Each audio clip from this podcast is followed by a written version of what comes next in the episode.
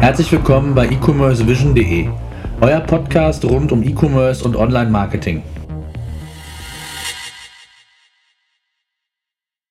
Herzlich willkommen zur 26. Ausgabe unseres E-Commerce Podcasts. Heute mit einem ganz spannenden Thema und zwar geht es um das Thema Ad Fraud oder Bot Traffic.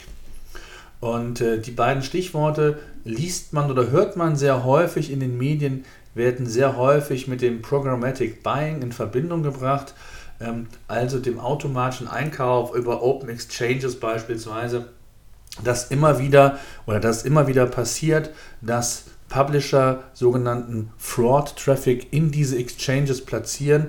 Das ist aber nicht nur ein Phänomen, was man in diesem Programmatic Buying Bereich ja, vorfinden kann, zwar vielleicht verstärkt, aber das ist durchaus auch bei Direktbuchungen immer wieder mal vorgekommen und möglich, dass auch hier entsprechend ja, falscher Traffic quasi dem Werbetreibenden zur Verfügung gestellt wird.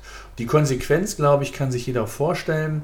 Ähm, zu hohe Reichweiten bzw. ein hohes Aufkommen an Ad-Views mit einer relativ schlechten Klickrate hat natürlich zur Folge, dass am Ende des Tages die Conversion mit Sicherheit nicht stimmen wird und man sehr schnell als Werbetreibender vielleicht auch zu dem Schluss kommt, dass ein gewisser Kanal nicht erfolgreich ist, ohne vielleicht den Kanal ja, sauber und richtig getestet haben zu können.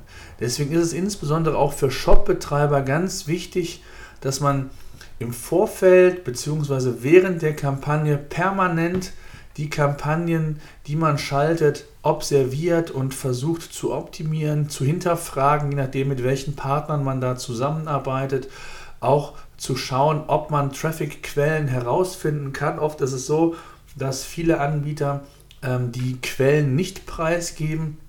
Und daher ist es ganz wichtig, als ja, Shop-Betreiber in dem Fall ähm, so viele Prüfmerkmale wie möglich eben selbst äh, umzusetzen und zu prüfen. Und ein Prüfmerkmal ist natürlich ein hohes Auslieferungsvolumen ähm, zu günstigen TKPs von wenigen Cent. Manchmal ist es sogar nur ein oder zwei Cent TKP. Und man freut sich auf der einen Seite, dass man so günstig Traffic einkauft. Auf der anderen Seite ähm, sieht man dann auch sehr schnell, wie qualitativ hochwertig dieser Traffic ist, nämlich eigentlich gar nicht. Die Klickraten liegen bei 0,01%, vielleicht sogar noch schlechter. Ähm, vielleicht auch gemixt, wenn man es ganz geschickt macht als Anbieter, äh, liegen sie auch ein Stück weit sogar noch höher und man, man schaut erstmal. Also ist ganz wichtig, dass man hier ähm, auf verschiedene Dinge oder permanent auf die Kampagnen achtet, die man aktuell im ähm, Betrieb hat, also ein hohes Auslieferungsvolumen zu niedrigen Preisen halten wir fest, ist ein ganz wesentliches Kriterium. Eine schlechte Klickrate ist natürlich ein wesentliches Kriterium. Hinterfragen darf man natürlich auch mal, wenn die Conversion unterdurchschnittlich ist. Also wer Erfahrungswerte hat in anderen ähnlichen Kanälen und weit unter dem Durchschnitt, was Conversion Rates liegt, auch hier sollte man bei seinem Partner, Kooperationspartner, Dienstleister, mit dem man zusammenarbeitet, immer mal wieder hinterfragen, ob da nicht mal geschaut werden kann, wo der Traffic läuft, ob da irgendwas falsch läuft oder oder oder. Und ich hatte es ja anfangs schon gesagt, das muss nicht nur im Programmatic Buying vorkommen, sondern auch bei direkten Buchungen, wenn es um größere Seiten geht, die vielleicht auch Kooperationsnetzwerke noch haben, wo entsprechend Traffic laufen kann. Man weiß als Seitenbetreiber, und das unterstelle ich mal, dass äh, von Hause aus kein seriöser Seitenbetreiber das absichtlich macht, welchen Traffic oder welche Traffic-Plätze einem dann tatsächlich zur Verfügung gestellt werden. Es gibt verschiedene Kooperationsmodelle, dass man hier wirklich auf, ja, im Grunde auf, auf den Goodwill des Partners hofft und äh, dass man hier wirklich sauberen Traffic bekommt, aber meistens sind es dann Blind Networks, beziehungsweise werden sie dann einem verkauft. Und man hat relativ wenig Kontrollmöglichkeiten, auch bei direkten Buchungen. Auch hier gilt es natürlich sofort und permanent die Kampagnen zu kontrollieren, zu hinterfragen, auch wenn das vielleicht für den Dienstleister das ein oder andere Mal ein wenig ähm, nervend sein kann, ist es mit Sicherheit gut, wenn man hier nachhaltigen Erfolg haben will und natürlich auch mit dem Dienstleister langfristig zusammenarbeiten will. Denn nur wenn entsprechend Qualität vorhanden ist und geliefert wird, kann eine Kampagne auch nachhaltig und langfristig erfolgreich sein. Und von daher ist es für beide eigentlich eine Win-Win-Situation, dass beide dem Grunde genommen dem, der Sache dann wirklich bei entsprechenden Auffälligkeiten nachgehen und versuchen, diese Dinge zu klären. Aber Ad-Fraud-Traffic ähm, ist bei uns im E-Commerce, so will ich es mal sagen, äh, vielleicht nicht ganz so verbreitet, dass man zumindest nicht bewusst Traffic einkauft, um Reichweiten zu generieren. Also ich glaube, ähm, Shop-Betreiber, die irgendwie, ich hätte jetzt bald gesagt, äh, danach gieren, ähm, von, vom Alexa-Rank her besser zu sein als der Wettbewerber und hier ganz konkret Traffic einkaufen. Ich glaube, die Zeiten sind vorbei. Zumindest hoffe ich das, dass hier nicht noch irgendwie in der Hinsicht irgendwas gemacht wird. Aber wir im E-Commerce sind natürlich auch täglich damit konfrontiert, nicht nur bei RTB-Kampagnen, also im Programmatic Buying, sondern es gibt natürlich auch Ad-Fraud im Affiliate Marketing. Und hier sind wir natürlich in einem ganz anderen Bereich zwar nochmal, der aber nicht weniger wichtig ist zu kontrollieren für mich als Shopbetreiber. Hier geht es dann weniger darum, dass Traffic in hohem Aufkommen ähm, günstig eingekauft bzw. zur Verfügung gestellt wird, sondern hier geht es dann wirklich auch in Anführungszeichen ums Eingemachte, ums Geld. Und ähm, denn oft ist es so, dass Ad Fraud in dem Zusammenhang dann nicht beim Traffic, sondern bei den Conversion versucht wird ähm, einzuschleusen und hier ganz speziell auch, wenn es darum geht, um beispielsweise Leads zu generieren, bis hin zu Abos. Und von daher muss man da immer wachsam sein, immer stetig kontrollieren, schauen, was vergütet man seinen Partnern, sind das wirklich realistische Adressen und die Professionalität derer, die diesen ja, Fraud-Traffic oder diesen Fraud letztendlich äh, uns unterjubeln, die ist natürlich enorm gestiegen und von daher muss man da sehr vorsichtig sein. Ich habe mal ein Kundenbeispiel gehabt, ähm, da ist es uns zum Glück sehr schnell aufgefallen, dass ähm, eine Kampagne äh, unheimlich positiv verlief, Kunde und äh, alle waren zufrieden und äh, zum Glück sehr schnell haben dann unsere Prüfkriterien äh, gegriffen und wir haben das Ganze hinterfragt und herausgestellt hat sich, dass äh, zwar sehr schöne Leads generiert wurden, aber die Leads ähm, ja, Menschen waren, die entweder demenzkrank waren, die in Altenheimen weilten mittlerweile, die tot waren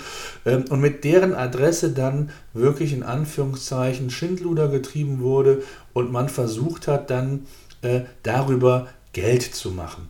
Und das sind natürlich äh, Beispiele und Themen, äh, worauf wir im E-Commerce einfach achten müssen, worauf wir sehr, ja, sensibel darauf reagieren müssen, auf Veränderungen während der Kampagne. Und ganz wichtiger Punkt in dem Zusammenhang, wer es sich erlauben kann und wer die Möglichkeiten hat, sollte immer selbst den Traffic, den man einkauft, ähm, tracken und hier entsprechend vielleicht Tools auch einsetzen, die einem noch ein paar mehr Details mit auf den Weg geben können. Leider ist es nicht immer möglich, die, die, die Ressourcen oder die Quellen des Traffics äh, auch in verschiedenen Tools sichtbar zu machen. Das wäre schön, aber leider gibt es hier genügend Möglichkeiten, um den Traffic auch wirklich blind äh, und, und anonym ähm, halten zu können. Aber ähm, allein schon, wenn man mit einem System arbeitet und dann wirklich kanalübergreifend dieses System einsetzt, Kampagnen vergleicht,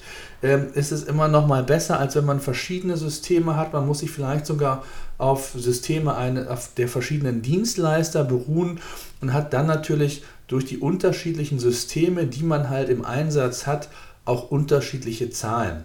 Und das ist natürlich nochmal so ein ganz großes Problem. Ähm, Habe ich vier verschiedene Traffic-Systeme oder, oder Tracking-Systeme im Einsatz, werde ich in der Regel vier verschiedene Ergebnisse bekommen. Und wenn ich da ein ähm, Tool im Einsatz habe, was wirklich übergreifend eingesetzt wird, habe ich hier zumindest mal bessere Indikatoren, um hier sensibel reagieren zu können.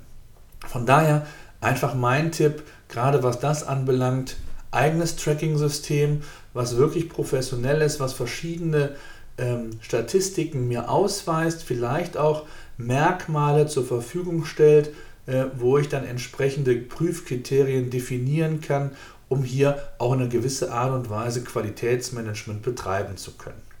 Das zweite ist, permanent auf die Kampagnen zu achten, Prüfkriterien festzulegen, wie Auslieferungsvolumen, Anzahl und Höhe des TKPs, schlechte Klickraten, äh, schlechte unterdurchschnittliche Conversion Rates beispielsweise.